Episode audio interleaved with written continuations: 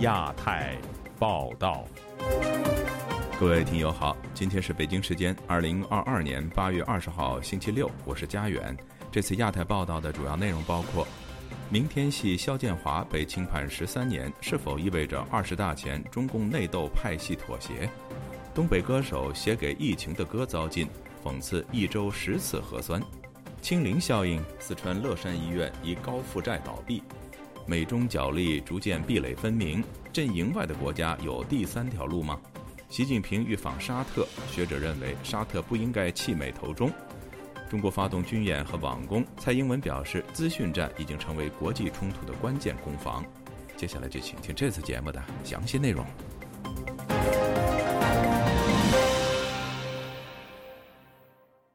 著名的明天系金融集团创办人、加拿大籍华裔富商肖建华被中国法院判处十三年监禁，旗下的明天控股则被罚人民币五百五十亿元。而这正值中共北戴河会议之后和二十大之前的这个关键时间点。这一宣判反映出中共高层权斗处于怎样的一个状态呢？以下是本台记者凯迪的报道。八月十九号，上海市第一中级人民法院。对被告明天控股有限公司及肖建华非法吸收公众存款罪、背信运用受托财产罪、违法运用资金罪和单位行贿罪一案公开宣判。据法院微信公众号消息，明天控股被判罚人民币五百五十亿元，而肖建华则被判有期徒刑十三年，并处罚金一百六十万元。现年五十岁的肖建华出生在中国山东。二零一六年，在胡润中国百富排行榜中排名第三十二位，资产近六十亿美元。其掌控的明天系金融帝国能够迅速崛起，被指是由于他和中共高层关系密切，为中国多个权贵家族充当共同白手套。二零一七年二月，他在香港被不明人士带走后失踪。媒体报道指，肖建华当时是被中国当局特工绑架回大陆，但此后消息全无。直到今年七月四号，案件在上海开审。对此，中国民主党全国委员会主席王军涛告诉本台：“从法律角度讲，很难对此案作出评价。肖建华这种案子，我们知道根本也不是什么法院呢能够判决的。包括肖建华案子涉及到的背后这些力量去做司法判决，这些信息实际上呢都是国家的高度机密，也不是什么这些法官能够知道的。”上海市第一中级人民法院周五公告中称。二零零四年起，明天控股和肖建华违反了国家金融管理法律和监管规定，实际控制新时代信托、天安财险、天安金交中心等多家金融机构和互联网金融平台。法院称，明天控股和肖建华以实际控制的多家公司作为融资和担保主体，向社会公众非法吸收资金共人民币三千一百一十六亿元。擅自运用客户资金及受托财产一千四百八十六亿元，通过直接或间接购买信托计划的方式，将保险资金转移至明天控股支配使用，违法运用资金一千九百零九亿元。法院称，其犯罪行为严重破坏金融管理秩序，严重危害国家金融安全，应依法严惩。不过，因其具有自首、认罪、认罚、配合追赃挽损等情节，肖建华还具有立功表现，依法可以从宽处罚。对此，普林斯顿中国学社执行主席陈奎德告诉本台：“从肖建华被抓回中国大陆后的舆论来看，习近平可能原想把他作为一个重磅炸弹，在中共二十大前对阻止其连任的派系进行威慑或逼退。但周五宣判结果显示。”其罪名都是经济性质，完全没有涉及背后利益集团和政治因素。十三年刑期也是轻判。这样一个判决，比过去想象的没有这么严厉，没有这么政治化，没有这么什么阴谋化，而显得就经济论经济，基本上是一个妥协的结果吧。陈奎德认为，对肖建华的轻判是习近平为追求连任，对党内反对力量做出的一种妥协。针对此案，中国民主党全国委员会主席王军涛告诉本台，打击肖建华和明天系主要是出于习近平的政治需要。但无论从权斗和其他角度来说，此案原本不是做结论的时候。而之所以现在宣判，可能是习近平要发出一个安民告示。尤其是前一段，习近平在经济外交上受到一系列挫折，急需稳住经济大盘。安民告示这样对肖建华这个人的案子做一个结论，以便于能够安抚企业家，在二十大前经济不要出现太大的危机。王军涛还指出，最近中共中央政治局常委集体消失两周之后，总理李克强到深圳考察，强调改革开放一定坚定前行，似乎显示习近平对北戴河会议失控。假如真是这样的，肖建华的案件可能也是在这十五天中溢出来的一个结果。如果不是习近平主动的话，就说明肖建华案呢是习近平被迫做了一个妥协。在美国的时事评论员恒河认为。对肖建华的宣判还存在另外一种可能性，就是习近平在北戴河会议上受到很大压力，而利用这次宣判发出一种警告。把他判轻一点的意思呢，就是说他已经交代了很多东西了，配合的很好。如果说要是判一个重刑，判个死刑的话，倒是很多人放心了。吊在那里的话，让大家都不放心，都担心。这个策略呢，呃，应该是对现在当政者是有一定好处的。恒河表示，肖建华本身被判多重并不重要，重要的是他掌握着很多材料，习近平可以此继续控制各派系，保证二十大的顺利连任。以上是自由亚洲电台记者凯迪华盛顿报道。来自东北的创作歌手何教授近日在北京巡回演出时，演唱了一首自创的写给疫情的歌。直白的歌词吐槽着中国百姓在疫情风控下频繁核酸检测、封城、演出经营活动受限带来的困扰，引起共鸣。不过，这首歌目前只能在墙外的网络平台看到。还有网友反映，因为在微信群转发视频而被封号。请听本台记者唐佳杰的报道。一个礼拜是核酸。听说打了三针疫苗。八月十三日的傍晚，在北京东城区的小酒馆里，出身辽宁的八零后创作歌手何教授弹唱着自创歌曲《写给疫情的歌》，引起现场观众的阵阵笑声。这首歌是用多年前他创作的《写给我孩子的歌》改编的。新歌的内容描述在疫情风控及全面核酸的政策下，中国百姓的无奈。留着八字胡的何教授顶着招牌的小平头，在他东北民谣的曲风中，用一种看似不羁的态度，皱着八字眉问向苍天：又要核酸了，又要给我隔离了，又要封城了，我的健康宝又弹窗了，还让不让人活啊？有歌迷把这段表演放上网，视频中观众们时而大笑，时而拍手叫好。到最后还全场合唱，最后一句歌词，何教授唱道：“我除了骂街，我也没办法。”全场激动喝彩。除了骂街，我也没办法。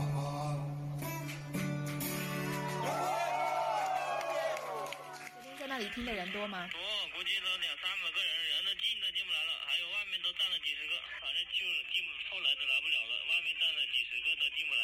一位何教授的歌迷杨先生回忆着现场的情况，他告诉本台，何教授的歌就是解气，把底层人的心声都唱出来了。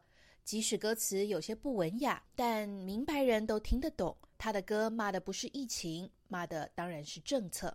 何教授这段写给疫情的歌表演在网上疯转，但在墙内却已经消失踪迹。香港零一十九日报道。这首歌曲在微博及哔哩哔哩等平台都已经被下架。报道提到，这首歌的原版也曾经因为有粗话而被下架。一位网友在推特上分享，他因为在微信里发了何教授的骂街现场，被以违反互联网相关政策为由封号一个月。许多歌迷也因此担心何教授的安全问题。不太清楚啊，嗯，不知道了。一位何教授的工作人员告诉本台。目前演出活动仍正常，并不清楚核酸歌曲影片被下架的消息。北京南锣鼓巷吉他吧的工作人员也向记者证实，何教授八月十八日晚间的演唱仍正常进行，而且座无虚席。在北京的音乐创作人李先生说：“何教授的音乐不复杂，但却是这个时代难得的真诚。”在中国这个中国的艺术创作啊，可能在在世界上也是呃少有少见的，也是外国人很难以理解的。就我们这个创作啊，很多都是组织起来，艺术创作活动当做一种任务去完成，有组有组织有规划的啊，按照这个上级领导的吧，上级领导的一些要求和意图，其这其实就和我们这个中国的新闻工作者的作作用很相像，都是这个宣传的一种形式。李先生说：“艺术作品的价值在于它的精神，艺术家本来就该有情怀、有个性。”缺乏人文精神的艺术家，只用一些华丽的装饰去弥补，当然冲撞不了人心。何教授曾经自嘲自己是国家六级的老中医，专门治疗清心脑膜炎和喝鸡汤导致的心灵溃疡。除了骂街，我也没办法。自由亚洲电台记者唐佳杰，华盛顿报道。疫情持续下，四川乐山发生公立医院疑似因为高负债而倒闭的事件，引起社会的高度关注。有评论表示，公立医院倒闭的情况罕见，这与中国政府实施严格的防疫政策，导致医院无法正常经营而收入大减，以及将医疗资源大量用于核酸检测有关。请听本台记者陈子飞的报道。中国多家媒体广泛报道，四川省乐山市第四人民医院在疫情爆发期间怀疑因为负债而倒闭的消息。翻查医院官方网页，最后一直公示是在去年九月二十七日，说明医院的财政状况在二零二零年度收支总计为二千八百八十五万元人民币，比二零一九年时减少了一千一百四十万元，收入减少高达百分之二十八。医院表示，收入减少与财政专项拨款收入减少，以及受疫情影响，使医院的收入大幅下降。有中国媒体引说，医院的前员工表示，在疫情期间，医院的营运成本增加。因为欠款被商户提告，账户被冻结，使医院逼迫关闭。这名员工表示，洛杉矶地市人民医院曾经是市内最好的医院，形容疫情是压垮这家医院的最后一根稻草。公立医院倒闭的事件引发中国网民关注，有网民用“千古奇谈”形容事件，又说首次知道公立医院会倒闭。也有网民担心，在疫情下会否有更多的公立医院要倒。倒闭。四川前医务工作人员孙丽对本台表示，地方政府会扣起给医院的拨款。规模小的公立医院因为债务问题倒闭是可预见的结果。之前二十年公立医克扣。或者拖欠药商的药品款、器材商的器材款，啊，用来大搞基建、医疗的硬件设施建设。但这两年由于整个的疫情导致的因素，或者是经济的因素，那这样的一些高额的负债，它是需要用医院的盈利来支付的。但是中国的医疗体制之下，国家财政其实是没有给医院多少支撑的，反而从整个的医医疗体系下面再进行大量的抽血，以来填补其他地方的亏空。根据中国国家卫健委早前公布数据，中国公立医院亏损的情况普遍。但时事评论员方言表示，公立医院因为债务问题倒闭的情况罕见，因为公立医院的服务是垄断的行业。虽然地方政府的财政支持有限，但医疗服务的需求大，在正常下，公立医院不会出现资不抵债的问题。但因为疫情封城，打乱了市民的生活以及对医疗服务的需求，也使医院的收支出现失衡。以前进的多，出的也多。疫情的原因，突然让他们去防疫而不能去正常营业的情况下，打乱了医院正常的。营业收入，那人员的开支怎么办？建立在庞大的成本支出基础之上的这种财务平衡，如果被外力打断的话，那么他们的财务马上就会崩盘。方圆表示，中国政府为了满足清零的防疫政策，浪费大量的医疗资源和医疗保险基金，本应投放在医院的资金被移到防疫，也让医院陷入财政危机。大量的使用了这个医保基金来支付这种。疫情防疫各方面，特别是一些无谓的防疫，比如说打疫苗呀、做核酸呀，做了大量的浪费，等于提前透支了医保基金的它的存底，这等于是将医保基金做了一个财政支付的转移。那么医院那个医保基金需求，等于就被别的那些做防疫、核酸、疫苗等的公司给正确了、拿走了。这种转移等于医院呢，作为一个成为一个受损的一个群体了，就引起了财务危机了嘛。所以也是经营不下去，就只能关门。还会有大量的医院。继续步他的后尘。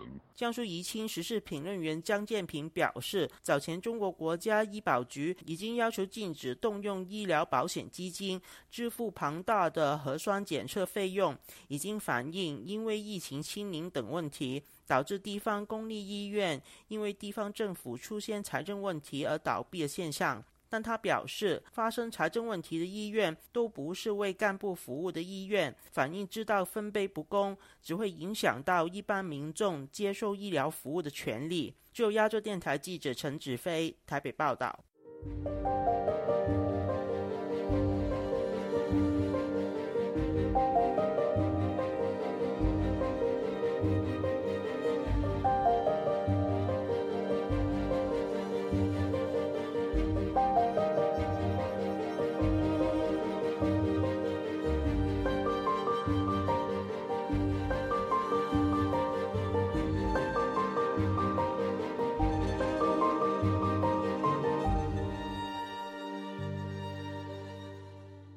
美国政府近年来改变了过去数十年的对华交往政策，把中国视为系统性竞争对手。国际格局也逐渐形成以美国为首的西方阵营与中国阵营的对垒。然而，德国一家智库最新的跨国调查发现，传统西方阵营以外的国家更希望在不同领域上分别向中国和美国靠拢，反对选边站队。在美中全面博弈下，这种左右逢源的做法还能够维持多久呢？以下是本台记者吕希发自英国伦敦的报道。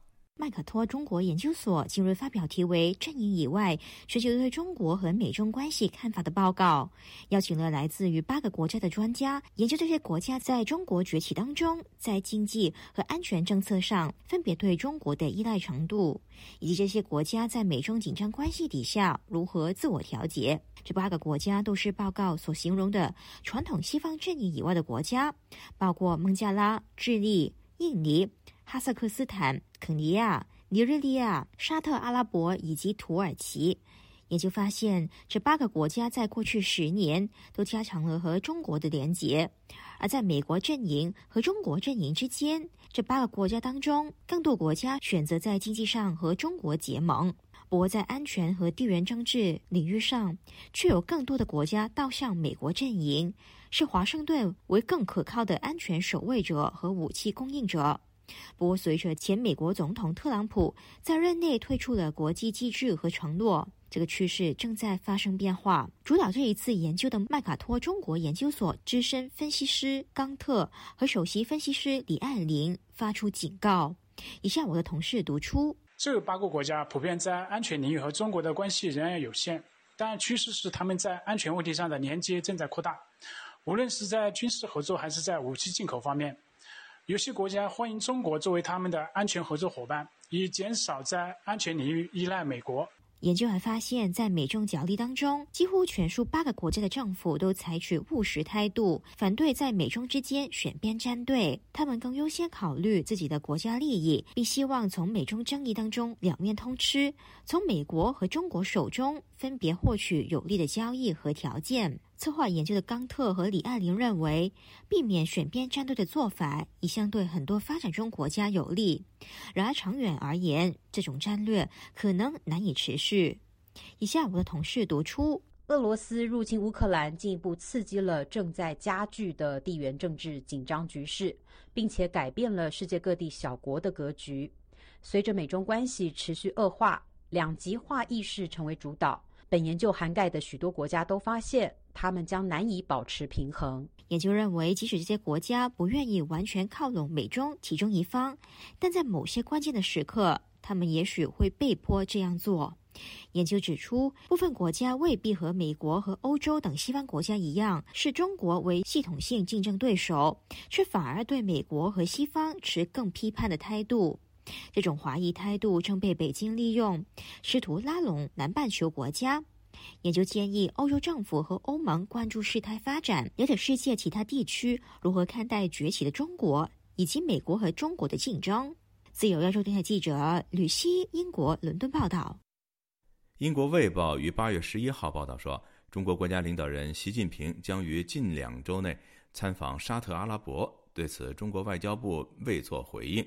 华府智库哈德逊研究所星期五召开相关的研讨会，有学者表示，就算习近平没有在下周参访沙特，他也必定会在年底前成行，而此行恐怕牵动中美在中东的权力平衡。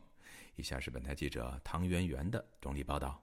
普林斯顿大学近东研究以及跨地区研究机构主任伯纳德·黑克尔在研讨会中提到，中沙关系目前较好。双方签订石油、能源，甚至是导弹买卖等条约。中国得以在中东增加影响力，是因为美国让沙特以及其他地区盟友觉得美国要专心对付中国，所以打算降低对中东的兴趣和承诺。中国就嗅到可以进入中东的机会。黑克尔认为，现在美国和沙特关系疏远，而中国看到美国和区域盟友关系可能有变数，便抓紧机会向沙特阿拉。伯伸出橄榄枝。黑克尔表示：“Country like Saudi Arabia or country like Israel，：“ 沙特与以色列都是想维持现状的国家，他们希望维持国际现状，维持美国在世界，尤其是中东的领导地位。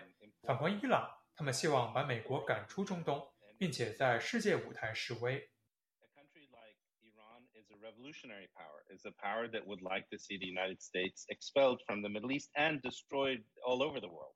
哈德森研究所高级研究员穆罕默德·阿勒雅雅在论坛中表示：“中国对于沙特不只看重石油，也看重战略意义。” And and it's important to note also on a fundamental level that the Chinese have 沙特有一项战略优势，让美中都相当重视，就是霍尔木兹海峡及曼德海峡两条水路。美中都希望轮船在这两条水路上通行顺利，才能确保能源供应充足。稳定国内经济。针对美国总统拜登于今年六月参访沙特，黑克尔也对此行做出解释。I I think that President Biden had been putting making requests, let's say, or putting trying to put pressure on the Saudis to increase oil production. 拜登政府在美国国内油价开始上升时，就开始对沙特施压，希望沙特提高原油产量。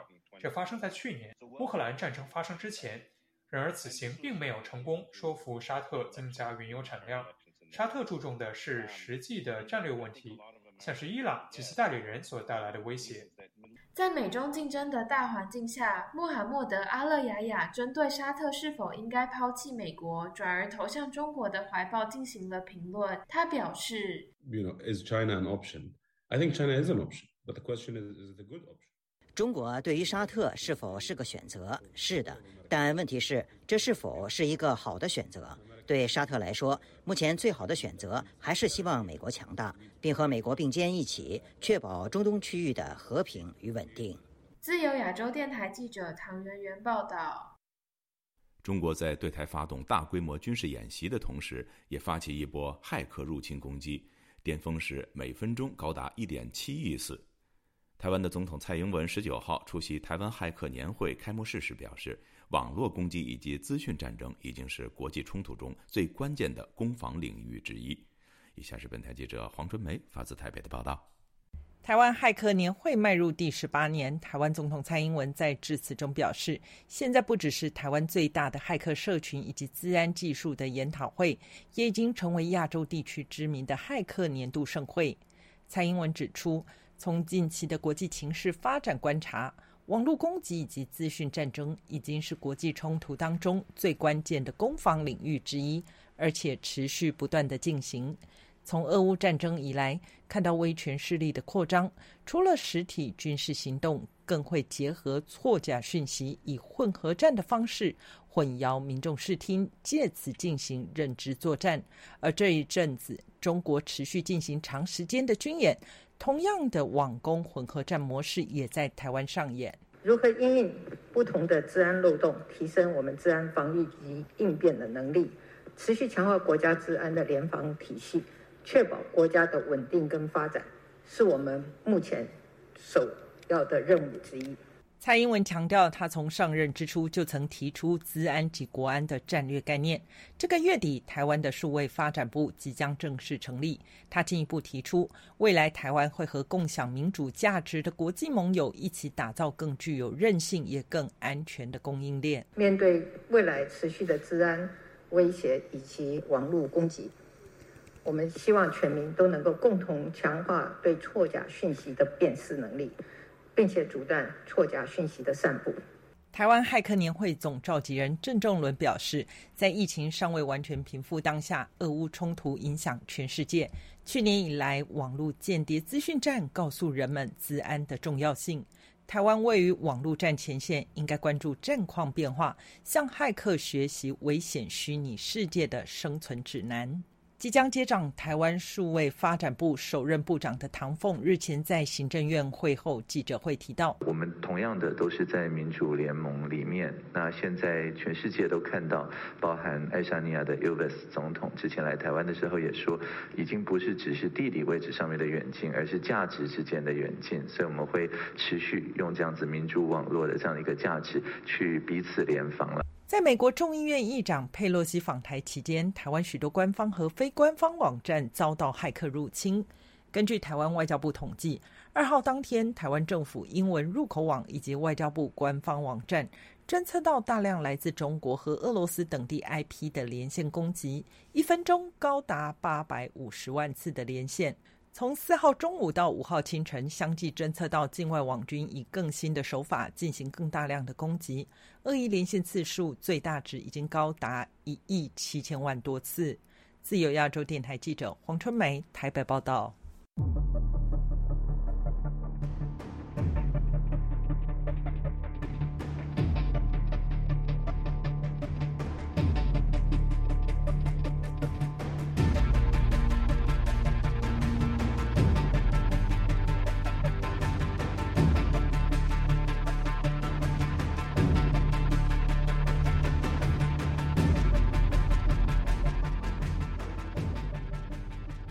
中国多省供电短缺，造成部分地区的电动车无法充电。中国央视报道，国家电网为应对用电高峰，在重庆、浙江以及湖北三省市试点新增三十五万根电动车充电装置。闹电荒的情况下，增设充电桩能解决电动车上路难的问题吗？以下是本台记者古婷的报道。中国高温天气持续，部分地区的河流干枯、酷热以及限电措施严重影响了工厂运营、农作物产量。目前，中国多个省份的用电负荷屡创新高。甚至影响电动车出行。本周五，中国国家电网在部分高温高负荷省份试点推进电动汽车错避风充电。央视新闻当天报道，首批开展试点的重庆、浙江、湖北三省市，覆盖近三十五万根充电桩，在下午三时到晚上十时用电高峰时段，适时适度调整充电功率。平抑用电高峰负荷，同时，国家电网还将通过手机充电客户端发放充电服务费五折优惠券，引导电动车主在夜间低谷时段的充电。湖北时事评论人士武丽娟周五对本台表示，以过往经验判断，国家电网启动三十五万根电动车充电桩未必能确保电动车驾驶者的需求。他说。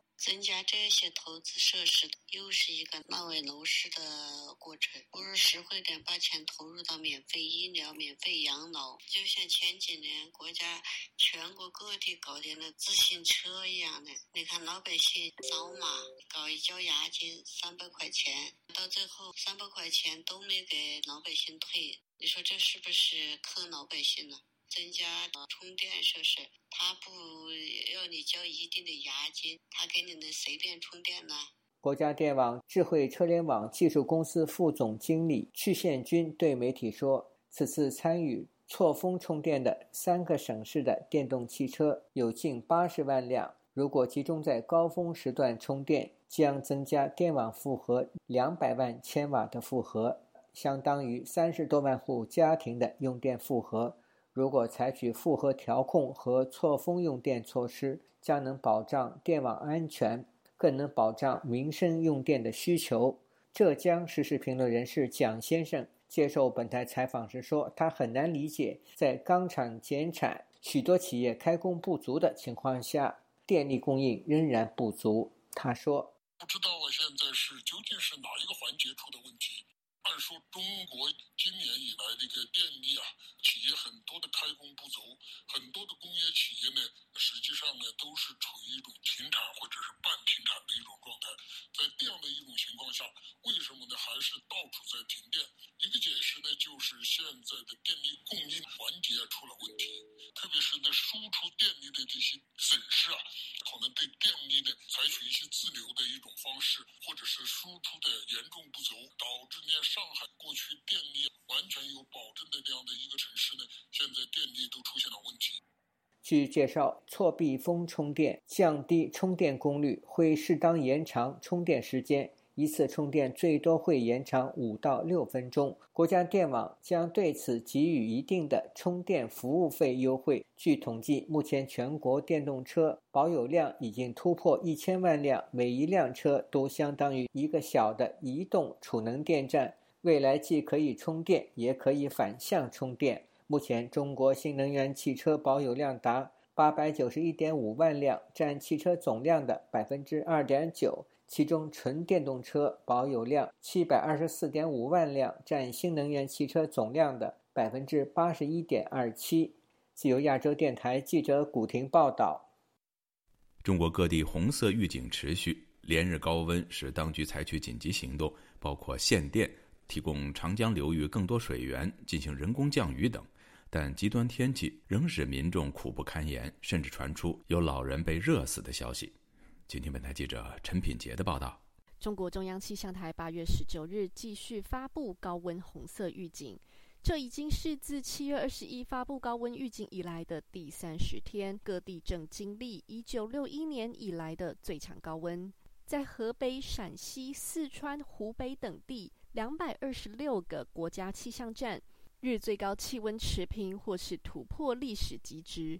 而河南光山国家气象观测站在八月十九日当地下午，气温也达到四十点二度，使河南成为第一个所有县市国家站都有过四十度高温的四十度大满贯省份。有一位四川的学生在微博上就这么说：“所以成都高校能不能延迟开学啊？延迟个一周也行吧？现在又是疫情，又是高温限电的。”疫情一来，回学校又要集体做核酸，操场上真的会热死，而且也不知道宿舍能不能正常用电。面对难熬的夏天，四川已经实施限电多日。达州电力集团在此前就表示，不排除限制民生用电。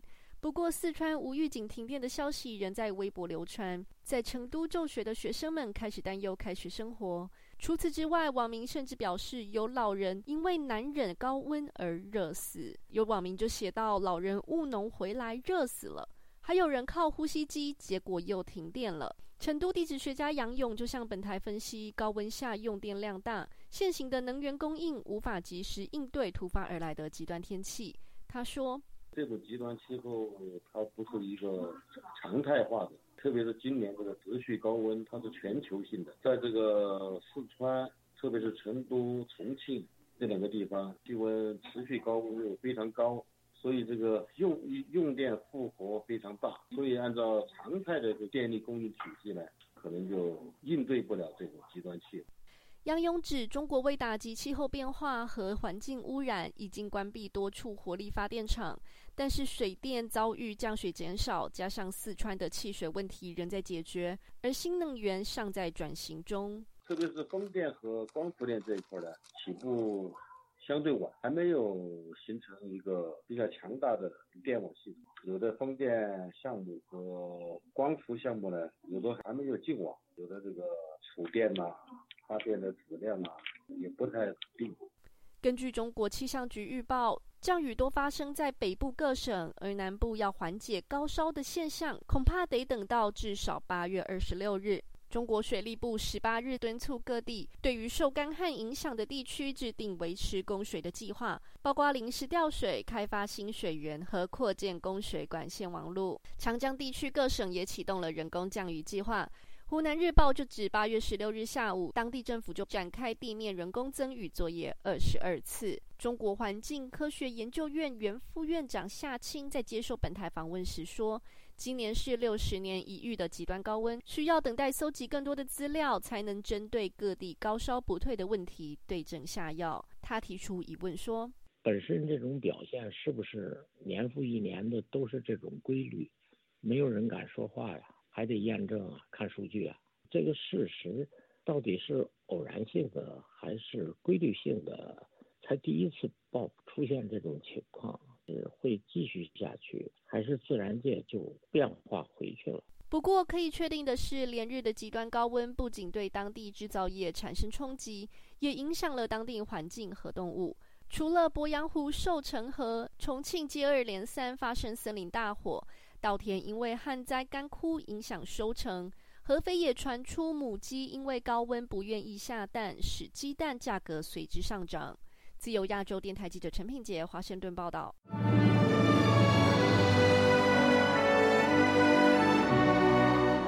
中国国务院副总理胡春华本周说，要着力提振外资企业的预期，稳住存量外资，以实际行动增强外资企业信心。学者质疑，中国官方才公布看似靓丽的经贸数据，官员却随即向外资企业喊话，这不太寻常，而且矛盾重重。以下是记者古婷的报道。本周三，中国国务院副总理胡春华要求相关部门推动稳外贸、稳外资及扩消费，取得更大成效。新华社报道。胡春华十七日在京出席全国稳外贸、稳外资、扩消费电视电话会议时强调，要认真学习贯彻习近平总书记重要指示精神，坚定信心，迎难而上，推动稳外贸、稳外资、扩消费取得更大成效，努力实现全年商务发展主要目标。资深财经评论人士蔡胜坤周五接受本台采访时说。他对胡春华的一番讲话内容感到蹊跷，因为官方最新公布今年七月份的外贸数据可谓相当喜人。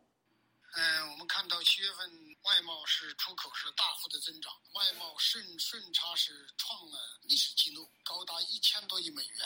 这是在历史上是非常罕见的，呃，这么一个数据。在这样的一种情况下，胡春华再喊要稳外贸、留住外资，我觉得，呃，呃，不同寻常的。新华社报道，胡春华指出，要拿出务实管用的举措，着力提升外资企业预期，稳住存量外资，下大力气吸引新的外商投资，提升产业链稳定性和国际竞争力。以实际行动增强外资企业信心。他还要求各地区各有关部门积极主动作为，加强对形势的跟踪研判，加大政策落实督查力度，高效统筹好口岸疫情防控和通关便利化工作，进一步加强对企业的服务。前一段时期，外界对中国海关和国家统计局公布的一系列经济数据提出质疑，因为上述两个机构公布的外贸数据不能吻合。对此，蔡胜坤说：“很有可能呢，就是呃，企业啊，通过这个假的外贸，导致了资金的大幅度的流出，呃，或者是呢，这个呃，统计上面呢，相互之间呢，可能有一些矛盾，更有可能呢，是出现了严重的造假。”所以导致呢，外贸数据呢是相当的失真。周四，中国商务部发布数据显示，今年。一至七月，全国实际使用外资金额七千九百八十三点三亿元人民币，按可比口径同比增长百分之十七点三，折合一千二百三十九点二亿美元，增长百分之二十一点五。商务部新闻发言人粟玉婷在当天的发布会上说：“从行业看，服务业实际使用外资金额五千九百八十九点二亿元人民币，增长百分之十。”高技术产业实际使用外资增长百分之三十二点一，其中高新技术制造业增长百分之三十三，高新技术服务业增长百分之三十一点八。时事评论人士张嘉译接受本台采访时说：“目前出现官方各说各话的局面，这让地方官员无所适从。”但外资撤离中国的情况已经成为一种趋势。如果政府不做政策性调整，就无法挽回。他说：“因为在这样一个混乱的状况下，无论是内资、外资，国内的就业市场，还是国外的投资，甚至包括游资热钱，基本上都不会向这样一个混乱的市场流动。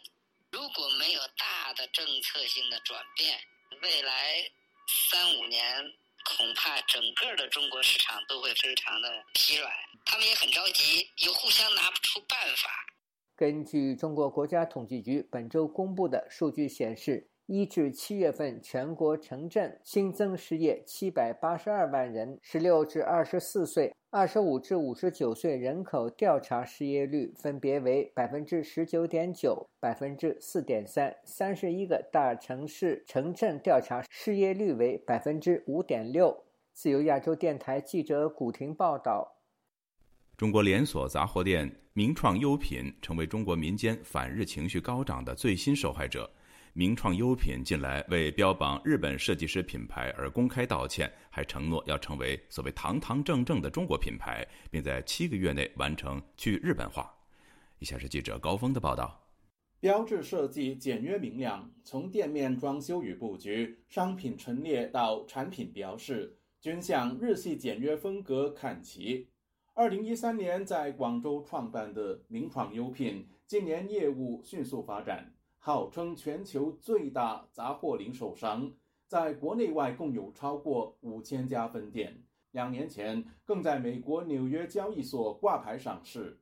八月十八日，这个知名品牌在微博发声明，对曾以日本设计师品牌自居进行营销而道歉，并承诺在明年三月底前完成去日化整改。声明说，名创优品是根植于中国。全球化发展的零售企业，二零一五年到二零一八年处于发展初期，曾聘请日本人担任首席设计师，对外宣传为日本设计师品牌，形容在公司发展初期经历过错误的品牌定位和营销行为，走过弯路。声明又说，名创优品早期在海外拓展推广、营运管理中存在严重过失。决定对相关高层管理人员做内部处分，强调公司由始至终是一家中国企业，要做堂堂正正的中国品牌，并声称早在三年前就开始推动去日化工作，包括更换含有日文元素的购物袋，完成国内外分店的门头改造，更换为中文标志。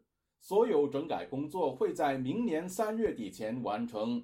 往后，社交媒体账号改由总部统一管理。日后会致力输出正确的中国文化和价值观。近年来，日系风格成为中国零食、饮料、零售商品等品牌模仿的对象。台湾台北科技大学智慧财产权研究所副教授江雅启表示。山寨一向是中国经济发展过程的重要手段。这些品牌它背后其实就是一个消费者的信赖，而且它背后需要有一套就是现代的智慧财产的法律标准的支持。哦，那这些法治的精神或是这些长期的信赖，其实在中国的现代社会里面，这个东西是非常缺乏的。哦，所以它很自然而然会去找一些国外的知名的品牌。来声称自己其实是有一样的品质，一而再再而三，我们看到很多很多类似的例子，就中国去模仿或者是攀附国外品牌，然后来让国内的消费者认为说他的东西有比较好的品质，或具有比较值得信赖的特性。他说，中国当局释出了讯号，未来民间企业必须走向中国本土价值。中国的消费者一直都对就是日本是非常敏感，对所谓重洋或者是重日、媚日有入华暗示这样子的象征的产品，他们非常的敏感。那从中程跟进程的原因来看，当然就是中国近来就是跟日本的关系紧张。中国就是在面对很多国家对它进行经济制裁的时候，它其实也必须要建立自己一套就是标准跟轨道。那如果在这个时候，它还继续就是放任民间的企业那其实对整体的中国，就是呃用民族主义哦去跟其他国家对抗，主张中国梦的领先的价值是相违背的。近期，名创优品饱受负面消息困扰，包括有网民发现公司的西班牙 IG 账号把旗袍描述为艺伎服饰，另外也传出店内有不准播放中文歌的规定。有中国媒体还翻出旧照。显示名创优品与外国合作方签约的时候，在现场悬挂日本国旗，因此连日来被舆论谴责为伪日系品牌。关注事件的油管频道“月歌南方浪”负责人月歌认为，名创优品的处理手法缺乏商业智慧。眼下的情绪，他认为他们做一番这样的声明，显得高调一点，义正辞严一点，能够获得更多的。中国本土消费者的支持，但是我觉得作为一个成熟的企业，其实你简单化的一笔带过啊，为了更好的为中国本土消费者来服务，我们做了一些调整，而不要用所谓的堂堂正正的中国品牌去日化，某种意义上意识形态色彩比较强的话，去借助狭隘的民族主义，那很有可能是一把双刃剑，是对自己过往的一些营销思路、营销成绩做了一个负面的评价，这个对。品牌的形象其实也是非常致命的打击。目前，名创优品有一千九百多家海外门店。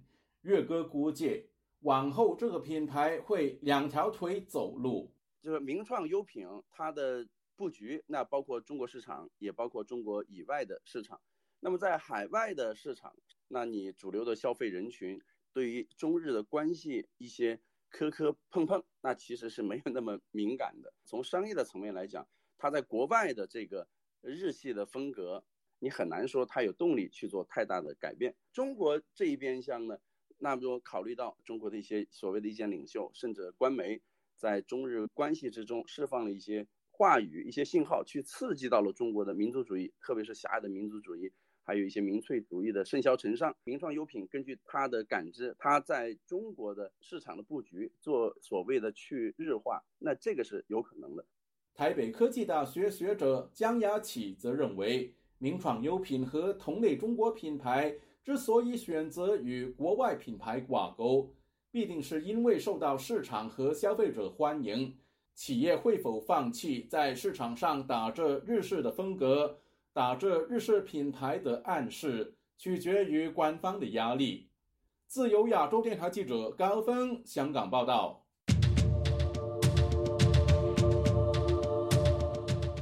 台湾中山科学研究院十八号晚间朝台湾东部海域试射了无限高导弹。与此同时，解放军一艘导弹驱逐舰也在接近中科院划设的危险范围徘徊。军事专家分析，这次试射应该是天宫三型增程型射程为七十公里的导弹测试。请听本台记者黄春梅发自台北的报道。解放军在台湾周围举行大规模军演后，台湾实施首度飞弹试射。台湾的中科院十八号晚间八点四十分，分别从屏东的九鹏和台东的成功，朝绿岛和蓝屿间的外海试射无限高飞弹。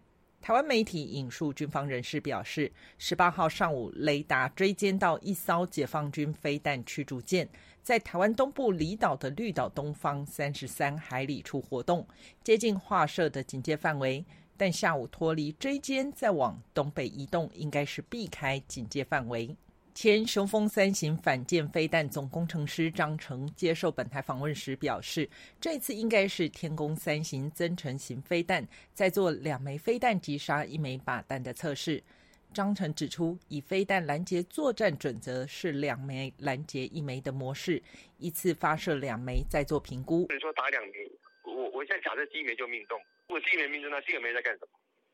第二枚是有事情的，我们在做一个测试，那个测试就是如果。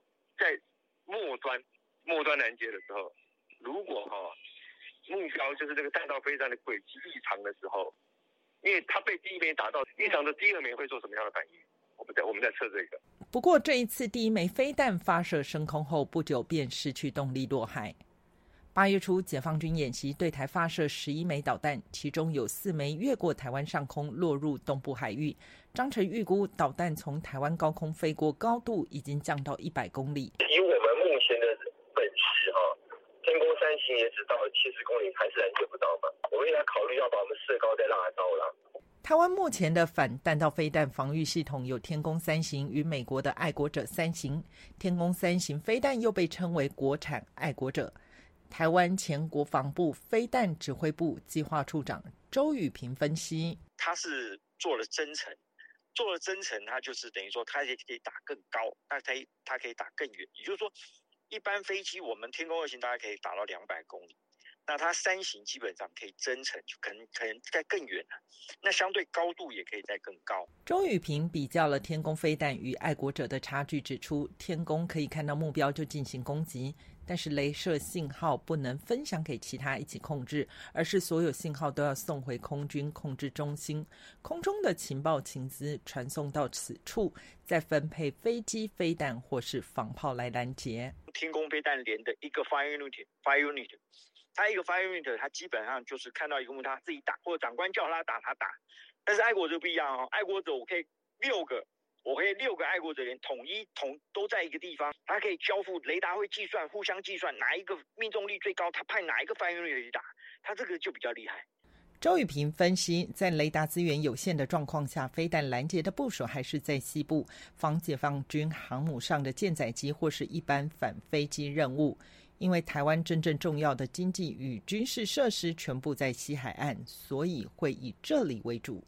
自由亚洲电台记者黄春梅台北报道。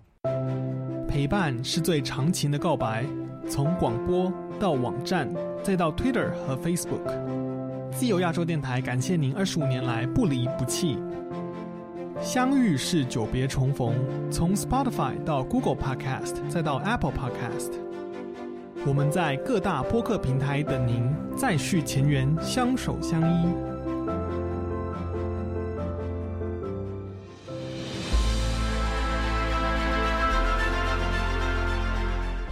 用暗网访问自由亚洲电台，避开老大哥的眼睛。为了协助读者能够安全的获取被中国政府封锁的新闻，自由亚洲电台联手开放科技基金。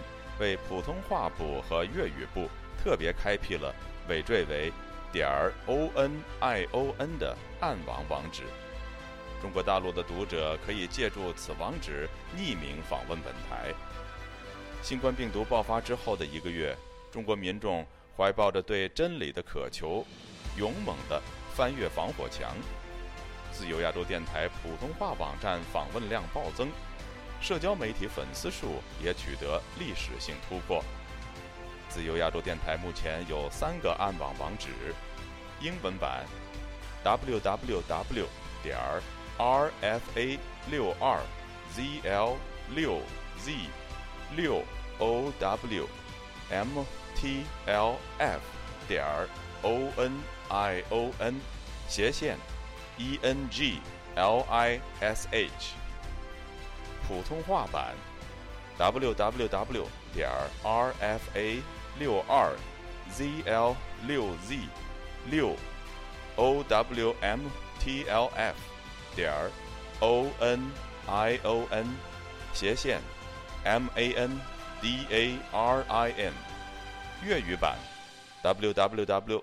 点 rfa 六二 zl 六 z 六 owm。T l f 点 o n i o n 斜线 c a n t o n e s e，中国已经连续四年被美国人权组织自由之家评为侵害网络自由最严重的国家。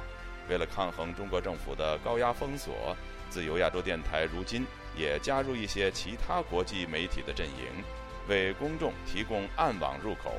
以浏览最新疫情消息和其他敏感新闻，包括香港民主抗争运动、维吾尔人和西藏人等少数群体所遭受的严酷迫害。读者可以使用基于火狐的洋葱浏览器，匿名访问以上网址。该浏览器最初由美国海军研究实验室设计，可以通过像洋葱一样的多层加密结构。屏蔽互联网用户的地点和身份，绕开政府的审查和监控。